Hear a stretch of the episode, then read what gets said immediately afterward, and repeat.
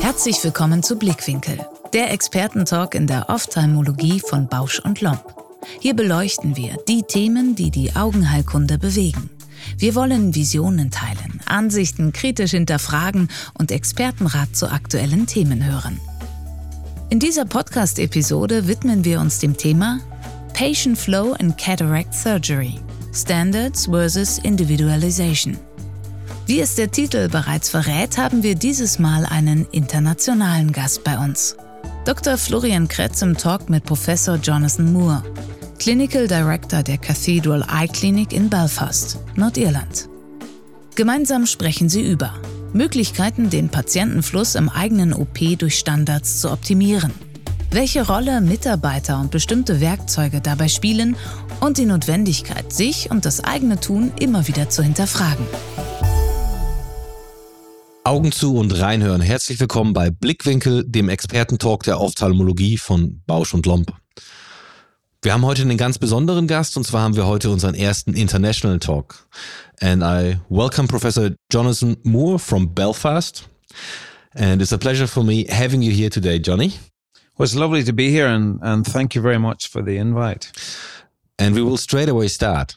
Is there a perfect patient flow within cataract surgery, or does every cataract surgeon need to find his own, her own way? What's your opinion on it?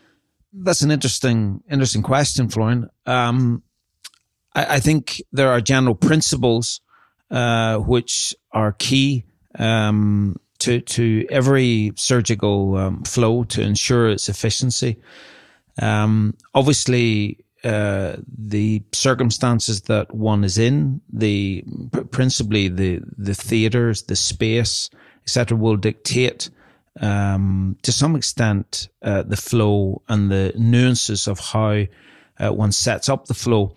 But I think that the the key principles um, are the proper organisation and planning of the flow, um, and uh, being here certainly was one of the reasons why I came uh, to Florian was because uh, obviously you're renowned for running a very efficient setup. Um, and it was uh, it was a really super experience today to to watch uh, and uh, to be honest take notes uh, on the, uh, the, the parts of it that I can see that certainly I can improve in my own flow back home in Belfast, and also combine it with maybe some of the things which I think, uh, you know, I, I, like that I'm doing in my own practice. But yes, no, I, I, individualization is certainly, you know, something that is good in, in every theater. But I think what I feel is that there are standard, uh, sort of protocols and systems that can be put in place and which are pretty much universal. I can only fully agree with you. But I do believe that you have to adapt each flow to the location you're working at. And that walkways play a very important role. And then you need to set your standard. And i think the individual surgeon it's more about the surgical technique and the instruments.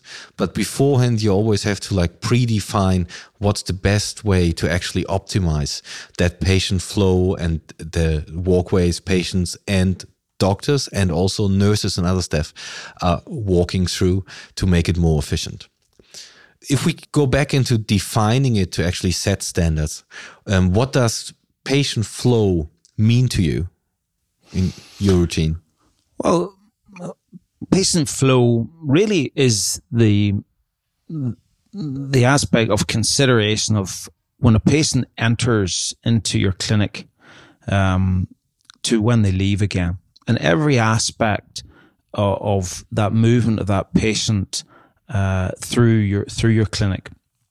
And obviously that can be just in an outpatient flow, uh, but obviously today we were we were really focusing on the theatre. Um, and uh, I mean, to every certainly to the private clinics and even to government clinics, um, when you have a large team which is in a in a theatre, it's a very costly place, and it's the one place where it becomes critical to in to to make it that as efficient as possible, but also combined with that that it's as safe as possible. And those are the aspects that uh, you know when you're it's unusual for a surgeon to stand uh, when you're used to operating so much, but to stand and really uh, sort of look and consider um, the the aspects of the flow which is taking place in your colleagues, which was I was looking at in your theatre today, and really to try to uh, to take that uh, and and consider how will this fit into my whole setup uh, in uh, at home. Uh, and there are problems. I think everyone um, faces problems to try to make that as efficient as possible because there's a large team, and in that large team, um, there are disparate ideas and uh, there may be regulatory aspects which you uh, come up against. But I think uh, if you're starting with the premise of, of looking at every single aspect of it from both a safety point of view and an efficiency point of view, it, it really, it is possible to, to improve both those aspects. That's absolutely right. And I do think, you know, you have to divide a little bit between the patient journey and the patient flow because you always have to consider what's the experience of the patient when he basically goes through your workflow, that they don't feel they're just a number and that they still feel they get individual care, but also that they realize that there's a high degree of standardization behind it, making it safer for them and also more efficient and reducing their waiting time. Yes, I mean, I fully agree with that, and that was something I was I, I, was looking at and thinking these patients are going through very quickly, um, and I mean, a lot of these are are very bright, intelligent, and you know of different. I, I um, some of them, if not all of them, were private patients paying a lot of money for their surgery, and I was thinking to myself, is this? Are they getting the experience um, uh, that is is something which they are going to be very happy with because of the speed of the flow. But what what I, became obvious, and I similarly do the same, is that uh, the surgery that, that a surgeon is carrying out should be really what he's focused upon during that time in theatre. And then the uh, organization around that uh, really r- requires all those um, you know members of your clinic that the patient is going to meet ensuring that the experience of the patient afterwards, before and afterwards, is optimal. Um, and I think uh, above all, if something is run very efficiently and patients aren't spending loads and loads of time waiting, that's probably one of the biggest complaints that ever faces uh, any clinic and that patients really notice the most. Because one, they're fearful. Uh, they're in there. They're sitting with uh, too much to think about. They've got this sort of operation coming up. Uh, and so uh, being able to get through something as efficiently as possible and be treated both kindly and nicely through that, eh, I mean, it will, will really enhance their experience. Yeah. And I believe that especially the direct care after the surgery from the nurses or from the staff who's taking care plays an even bigger role because that's what the patient really remembers. The surgeries goes quite quick for them and they're just happy to be out. Most of them say, Oh, we're already done. And, but having somebody after that, like explain them how it goes on now, that is what really calms them and makes them happy about the whole, whole experience. Um, in your opinion, what are the main stakeholders when it is about defining patient flow and making it more efficient? Well, uh, my feeling is it comes down to the the theatre staff, uh, the, both the staff preparing the patient to go into theatre, and then the theatre staff. Um, uh, th- that's what's going to allow those patients to both uh, be prepared for theatre and get through theatre as quickly and as efficiently as possible. I mean, depending on what facilities one has for for waiting afterwards, that the time um, to discharge can can vary somewhat and still have an exceptionally efficient throughput of your theatres as long as you have enough uh, space at the other side. But the the key point is ensuring the patients are properly prepared, um, uh, and then that movement through through theatre. Um, obviously, there's the anesthetic aspect and whether that's going to be topical or whether it's a block or these sort of things. So uh, that's another component which is in uh, included. I, I, include really in the whole theatre staff. Werbung Kennen Sie schon Stellaris Elite von Bausch und Lomb? Ein Farco-Gerät optimal eingestellt auf Ihre individuellen Bedürfnisse und Präferenzen. Mit Stellaris Elite entscheiden Sie selbst, ob Sie mit praktischen Komplettpacks für das automatische Fluidics-System Adaptive Fluidics oder für klassische Infusionssysteme operieren möchten. Maximale Flexibilität, ganz ohne sich schon vor der Anschaffung des Geräts auf ein Infusionssystem festlegen zu müssen. Klingt gut? Testen Sie Stellaris Elite in einer unverbindlichen Gerätedemo.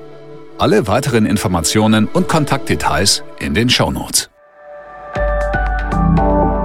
Werbung Ende. So, when it goes about patient flow and handling patient flow, where do you see the biggest opportunity for yourself to manage it or to make it more efficient for your practice, but also more efficient and more safer for your patient? Yeah. Well, the, the things that I uh, uh, noticed, and, and is something I face in theatre, is um, quite often there's discussions and has with myself in about lens choices and um, there, there, there are particular things which we have included and are usual in that you have breaks and I consider uh, where you're going through a checklist. And I've personally um, this is often very much a nurse driven aspect, um, which to some extent I'm in agreement with, but it's every aspect of, of, of things which happen in theater beyond the actual surgery, I feel for a surgeon, um, has the potential just to expand that, uh, the time that's taking place there and reduce your efficiency because every conversation has the potential to create another conversation, which just takes away the focus on what a, a surgeon's there to do. And also, um, you know, takes, breaks his concentration of actually operating. If you're a, a quick surgeon, um, the thing about a quick surgeon is that it tends to be efficient, but also tends to be very safe. Um, but when you're in theater, the, the way to make that efficient is to reduce those side conversations, which can inevitably both take your concentration away from what you're doing and also just take time. Um, one, one of the things I noticed that I liked today was the fact that the trolleys were being brought in and out. And after surgery, the, the surgeon, other than saying a cursory um, pleasantries to, to, to the patient after the operation, telling that everything had gone well, um, was that the patient was removed and another brought in. So that that reduced this whole aspect of the delay of a patient getting off and on a trolley, of the the conversations that might go with that, and whether they're feeling uh, faint or whether you know the the difficulty in getting up off the trolley. So th- th- that was something I really liked, and uh, I, I don't have the the actual room to store as many trolleys as were here, but certainly having the secondary theatre beside me and getting that up and running so that I can walk from one theatre to the other was what I've I've managed to persuade my nurses to really uh, push towards when I get back home again. No, I can only fully agree. I have to say the best thing is you don't get interrupted. And the best thing is you only have to focus on your patient and what you're doing. Not to go outside, not to have to check emails, not to have anybody coming in asking you questions that are unrelated to the cases you're dealing with, and to have everything prepared beforehand. And um, that type of standardization and that type of planning really gives you the possibility to just focus on the cases and on the surgery and not having your mind drift away to think, oh, I need to do this, I need to do that, I need to talk to this person, or I need to solve this. So I think that is very important that uh, as a surgeon that you are able to focus on your cases and on your surgical skills and not get your attention driven away all the time by other conversations or by other stuff. Johnny, which, if any, specialties do you see when it comes to cataract surgery um, from a patient uh, flow point of view? So, is there any like uh, anything else beside cataract surgery that you think you can really enhance patient flow and standardize? Yes, uh, um, I, that's something I haven't really thought about. Um, are you you meaning inside theater or uh, as in a theater flow, or are you talking about well, other aspects general. of you? Can be in theater, can be in like the uh, patient journey, patient flow in the practice beforehand. Well, I mean, from my point of view, and this again relates, I suppose, back to to cataract surgery or, or refractive surgery. Um, we, we have a multidisciplinary team involved in pre-assessment uh, for patients, and certainly um, the difficulty uh, for me has been the fact of having of just clinic space and clinic time to see the uh, the all these patients. Now we we have uh, the optometrists well trained, um, and but they probably could be taking uh, on more responsibility than they currently are. Um, it, it, has sort of been a the general thing to revert to myself uh, for making any decisions and all decisions, and even the aspects of the counselling of the patient uh, as part of the consent process uh, comes has come back to to some degree, or at least a significant degree, to myself. Now, th- this has the the difficulty of uh, of producing just a block there in in in the number of patients that I can see, unless I'm prepared to sort of work kind of 15 hour days, uh, six days a week uh, to achieve this. So so, I mean, my visit here is again, I mean, I've, I've realized some things had to be done by that. We have had a couple of trials of doing uh, virtual uh, clinic assessments, which actually went very well. Um, but again, it's the institution and driving this uh, forward into actually just standard operating procedures. Um, which uh, uh, you know I'm I'm very impressed with uh, Florian how you do things here and how you really have uh, focused on the systemization of what you do. Um, and using a, a, multidisciplinary team where you they're well trained, but then you empower them to to do these things, and actually it becomes that is their job um, to do them uh, in a way that increases the efficiency of the whole clinic uh, and reduces the requirement for your input in every aspect of, of, of the actual clinic. Well, I think it's really important that you set out SOPs because um, that is a guideline for all of them. But with giving them SOPs, you can also give them the possibility to learn new skills and develop themselves. And with development, there's always responsibility that comes with it. So I think it's really important when you train someone that they also learn and understand that it comes with a responsibility that they have later on and they have to make their own, own choices. They can still always ask questions in complicated situations, but in some ways they have to develop until the end where hopefully they are that far that they can really make all choices on their own. And that's something that we really try to push here a lot to train the people, to give them space to develop, to back them up, and then later to make choices, but also later to train others. So this whole concept of to see something, to do something, and to teach someone else, I do believe at least in our field, is very important for their own development and for their own like time management and also especially to continuously optimize patient flow because it's not something that is set in stone and will never change.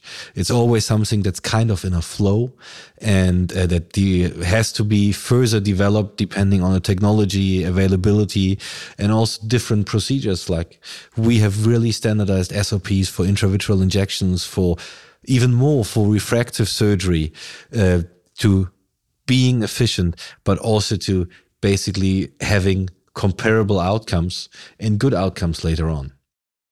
Yeah, I mean, I can I can certainly see uh, uh, the the key point in um, in increasing the ability of all your staff uh, in, in the workflows uh, and empowering them, and also that from that um, from that education and that whole sort of process, uh, their whole enjoyment of their job will increase as well.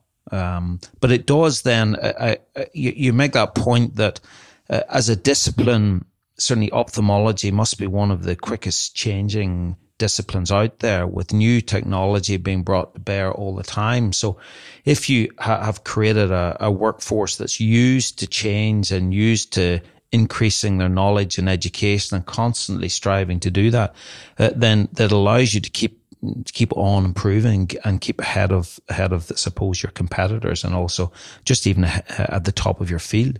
Yeah, definitely. So maybe you can help me to define something new.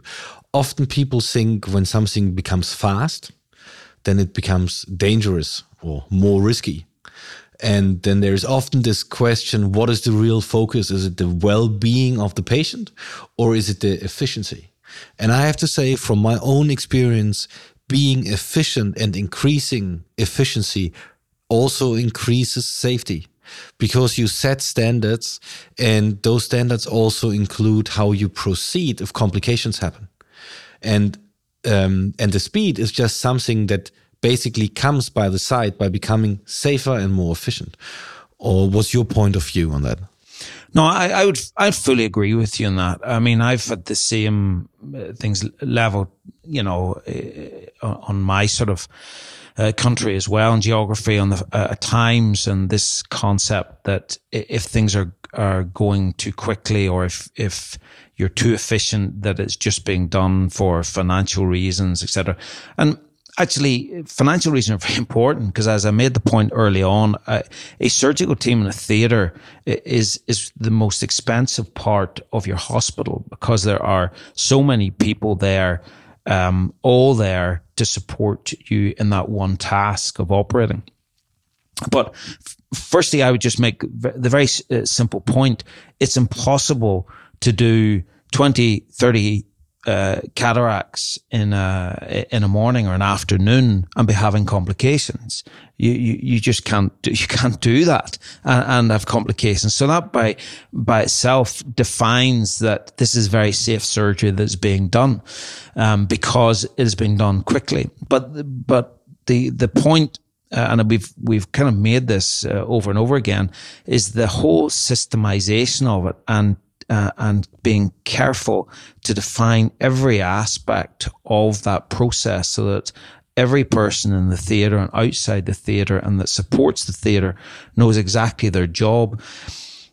Firstly, that that's required to make to allow you to do the large numbers, but by the very fact that you're able to do the large numbers, you're definitely increasing the safety because you're not leaving everything to sort of the choice of someone there and then to do or not to do. Everybody knows beforehand what they have to do. Otherwise, you can't be efficient. If we're talking about the definition of it, um, usually what you try to do is you try to measure how something improves. But I find it sometimes very difficult to measure improvement, especially in patient flow, because even you become more efficient, you have more cases. Um, what is like or what do you think could be a parameter to look at that gives you a more overall view on safety amount of patients by time to really see okay what's the improvement of my team of my own patient flow to benchmark yourself? We've sort of alluded to various different points of of what can be uh, i mean we're, we're trying to some extent define quality um, which is was ex- exceptionally hard to define um, because it's it, it's about both safety um, to the patient. It's about um, how well the patients have been managed through it, and therefore how happy they are with it, which is exceptionally hard to to measure. And then it, it's about lack of complications, which is easier to measure because you, you record the complications and over time in numbers, you can um, compare that against other types of audit figures, which are published figures. Um, and then overall, then there's other aspects um, of measurement afterwards. It's in the one might define the quality of your surgery and uh, or the quality of some aspects of the preparation for surgery, such as the biometry, the lens power choices. Um, you know, what are the you know post-operative uh, errors in biometry, and the, the, these are all different little aspects which um, overall contribute to having both uh, happy patients, um, but more importantly, having a lack of complications, a lack of requirement to uh, enhance your surgery or, or, or go back to surgery or deal with um, either uh, surgical complications or even um, uh, wrong IOL choices, or if not wrong IOL choices, which result in uh, unexpected um, refractive outcomes. Yeah, I, I think really that is like the key to look at multiple factors to really define improvement over a longer period of time. It's mm-hmm. nothing you can do quickly.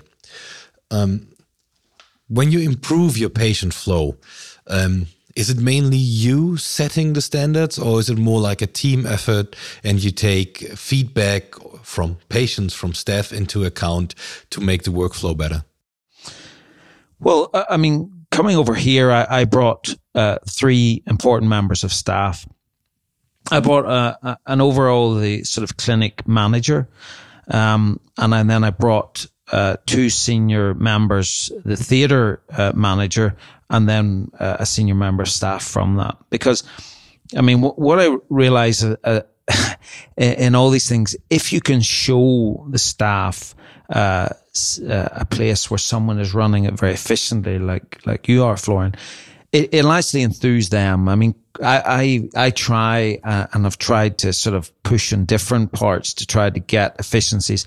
And sometimes you, you, you can meet, um, difficulties because people will sort of say, well, is that, again, you make the very point. Is it safe to be trying to do this? Is it safe to be trying to put through these sorts of numbers? Um, uh, and this is the sort of kind of mindset, which maybe is not necessarily a bad mindset. It's really important to uh, to consider the safety uh, as paramount and as the first thing.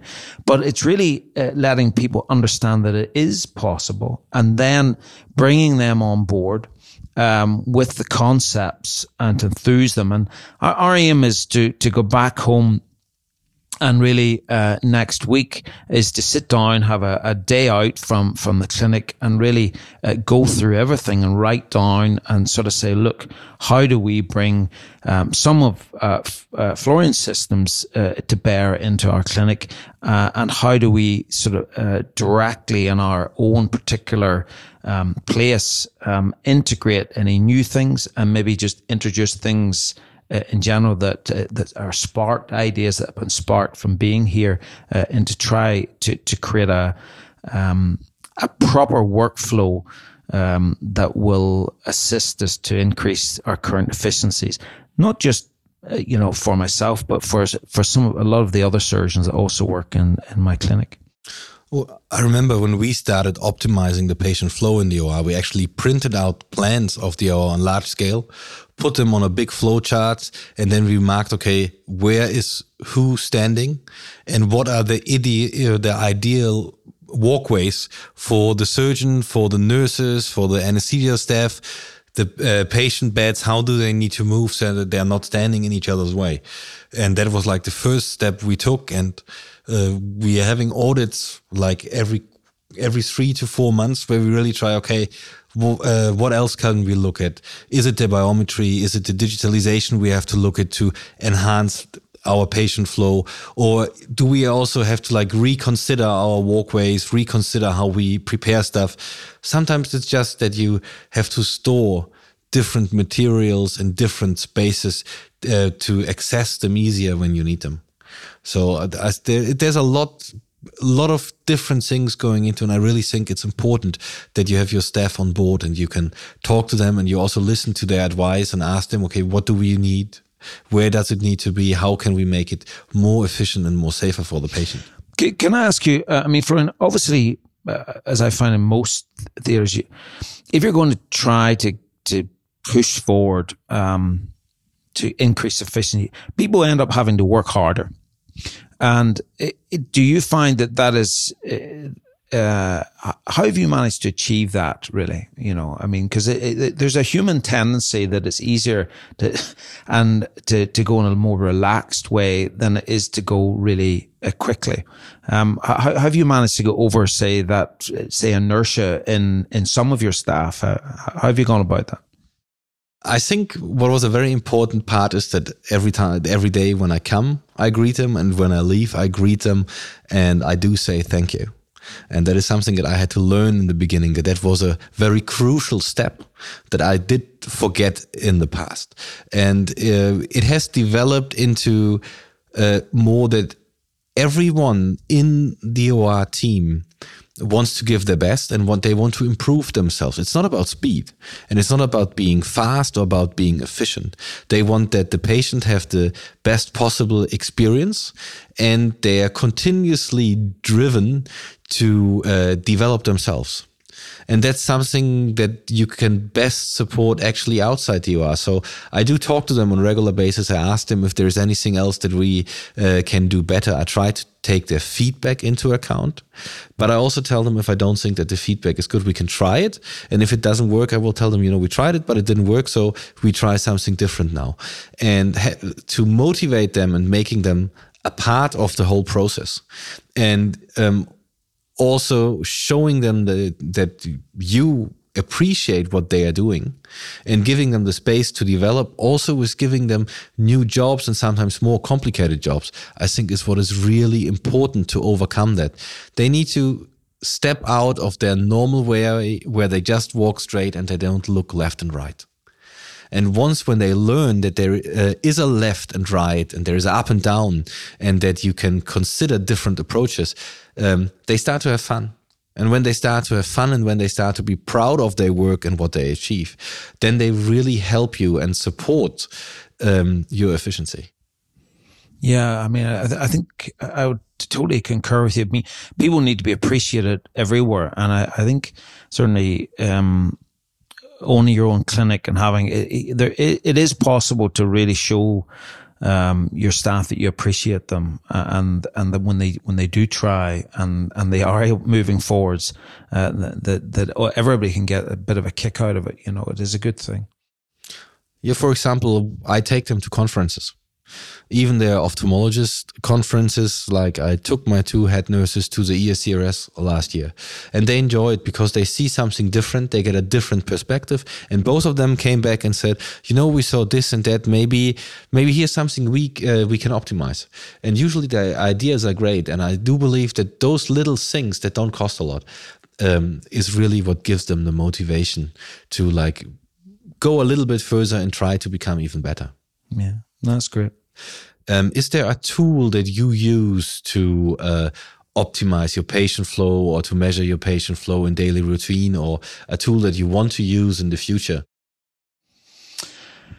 Yeah. Well, the, the one tool that I'm very keen to, to integrate with is, is uh, Forum, the, the EQ um, system, because that will, um, I, I, just see that the, the ability to be able to to organize the lenses, organize all the lens ordering, the the lens powers, and and have the flexibility to do that uh, in multiple places. And uh, outside of work is you know really give us the option um, to both have me critique them, e- even if I have core members of optometry staff who do this, that allows me to to critique what they've done and uh, and allows them to ask me for advice. I mean, that's something that we're just in the process of getting. In fact, we'd hoped we would have had it in place um, before Christmas, but um, we've just been held up from some aspects of computer asset aspects. Uh, so that that's uh, one thing.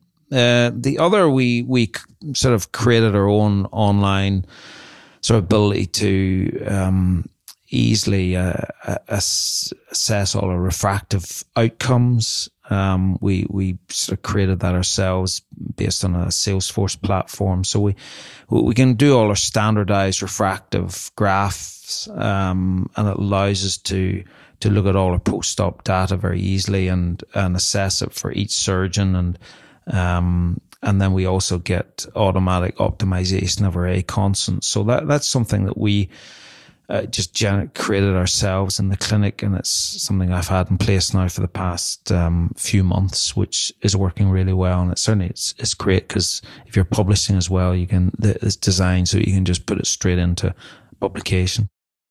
Yeah, like those systems are really important, and I think they're there is like a lot in this field of digitalization, connectivity um, that can be done in the future to enhance efficiency and make patient flow better and even make the patient experience better.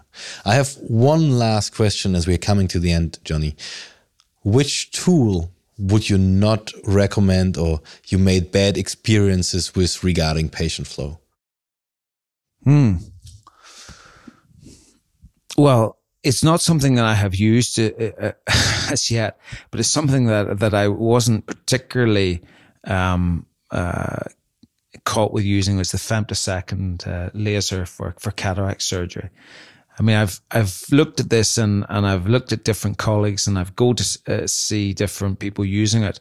Now, um, as it's gone along, uh, uh, and I've some colleagues have kind of convinced me that there are uh, uh benefits from it, and there's certainly the regularization of of the capsulorhexis and the, these sorts of things. But I, I every time I, I, look at it, I, I uh, and see it in somebody's theater, uh, I'm just of the consideration that you know it, certainly it can be beneficial to maybe the more junior surgeons but if you're a high throughput surgeon, I, I, just have the feeling that it it slows the process down, and I I don't I, I'm not convinced as yet that it improves uh, the quality of outcome. But I, I'm I'm still open to be persuaded. Oh, as you know, I do have several femtosecond lasers, and I'm very happy femtosecond laser user. When you were there today, I actually did two yeah, cases. I saw you do, using them. Yeah. So um, I do believe that it's um, it does increase the safety for the patient. Yes, it does slow you down a little bit because it is the extra two minutes that you need to invest. But um, I do believe it gives it gives you a great degree of repeatability. Um, that some that you just you can be the best surgeon in the world. That laser will make the capsular capsulorhexis in the same way it does it every time.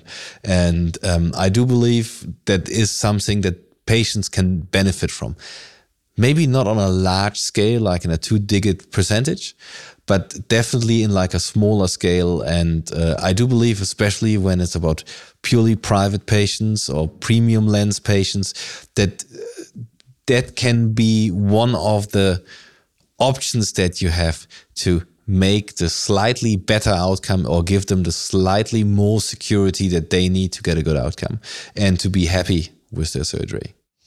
Well, well, uh, I mean, I'm going into an expansion phase myself of a new uh, clinic, which will be um, moving into in in the next year. So uh, uh, usually when I go into a new clinic, I look for a, another uh, a fancy tool, something that I, I think can can genuinely uh, help and improve um, the care for my patients. So can I ask you, would you recommend then? Is this something to to invest in? I do believe that it, on the one thing is patients like lasers. So just from the marketing aspect, it is something that patients actively ask for. And it is a technology that patients believe in. Because even if you look in the car industry or metal welding, uh, the laser version is better than the manual one because it just gives it a little bit more of repeatability. But it still needs an experienced surgeon to operate it. And when you look at studies and you see like, oh, the outcome with the laser is not better with manual. Yes, sure. Because if you give 10 people a laser and you give them the same phaco machine with the same settings, why should the outcome be uh, different? You need to optimize everything on your workflow. And the workflow is slightly different using a laser than it is doing it manually. So, um, I do believe investing in a laser is something that's worth investing in. It's a marketing tool, but it definitely has its pros. Patients like lasers and the repeatability is better. And I do believe if you start optimizing your other workflow parameters like your phaco machine, your vacuum in the phaco, your uh, your bottle height, then you will realize a difference between cases that were performed with the femtosecond laser and that were performed purely manual. What about some of the the new lenses that are really only you know usable in, in where you've got repeatability with the the Rhexis? Uh, that's those are designed for, for use with the femtosecond laser. I mean, do, would you recommend those as a as as, as an, some advantages or or not over the standard within the within the bag lenses? I do believe they will have their advantages in the future when optics become more complex. And we are on the step where you basically each one of us is dreaming that we produce the lens individually for the patients in the eye and it gets 3D pin- printed and you push it, you put it in the eye. I don't think that we are too far away from that individualization. Maybe not having it in your own facility, but maybe getting uh, coma, spherical aberration, uh, all different parameters adapted in a lens. And then the only crucial part is going to be the fixation and the effective lens position and a possible tilt or decentration. And that we can only handle if we use the capsulotomy as the point of fixation and not the capsular bag because that area is just even smaller. So it will be even easier later to place a lens exactly where you want to place it to correct for the small errors that are in a micrometer range. Okay, interesting. Johnny, thank you very much. It was really great having you today. No, well, thank you once again for inviting me, and I, I genuinely, really, really enjoyed it, and and it was, uh, I mean, a real learning experience for me. Und jetzt können alle wieder die Augen aufmachen und wir freuen uns auf die nächste Folge von Blickwinkel, der Expertentalk der Ophthalmologie von Bausch und Lomb. Vielen Dank fürs Reinhören. Empfehlen Sie uns gerne weiter. Und um keine Folge mehr zu verpassen, nutzen Sie die kostenlose Abonnierfunktion unseres Podcasts. Wir freuen uns auch über Ihr Feedback. Welche Expertinnen und Experten sollen zu Wort kommen? Möchten Sie selbst vielleicht auch ans Gastmikrofon? Oder welche Themen braucht es unbedingt im Blickwinkel-Podcast? Dann schreiben Sie uns eine E-Mail an die Adresse blickwinkel.bausch.com. Bis zur nächsten Folge von Blickwinkel, der Expertentalk in der Ophthalmologie von Bausch und Lomb.